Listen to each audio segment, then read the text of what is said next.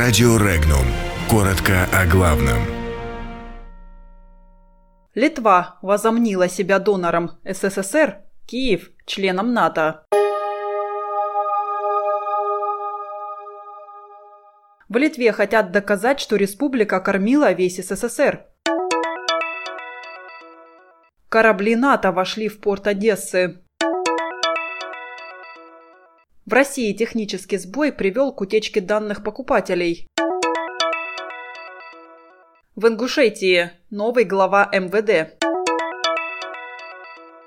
Санкции США давят на рубль.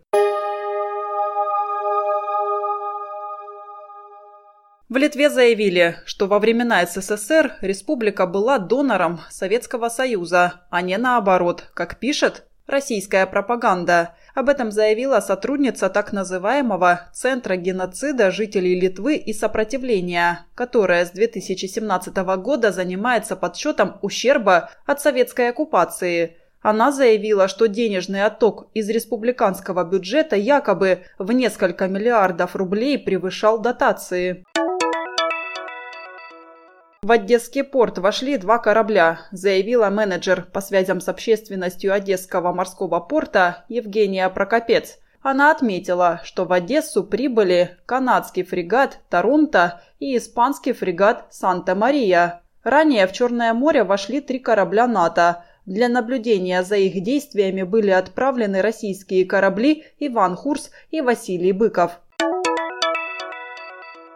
Оператор фискальных данных Первый ОФД сообщил, что в России из-за перенастройки ПО кассовых аппаратов персональные данные граждан передаются третьим лицам. Об этом написали «Известия». Отмечается, что все это не соответствует федеральному закону, который регулирует применение контрольно-кассовой техники.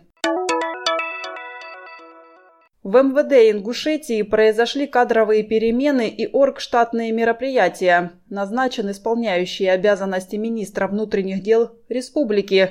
Руководить ведомством будет Юрий Муравьев, ранее занимавший должность замминистра, начальника следственного управления республиканского МВД. Кроме того, расформирован отдельный батальон патрульно-постовой службы полиции по административной границе.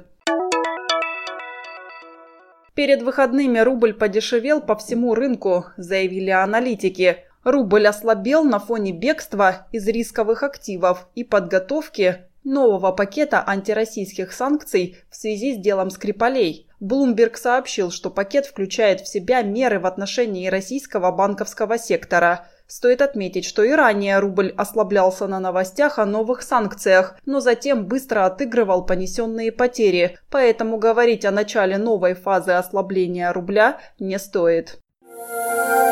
Подробности читайте на сайте Regnum.ru.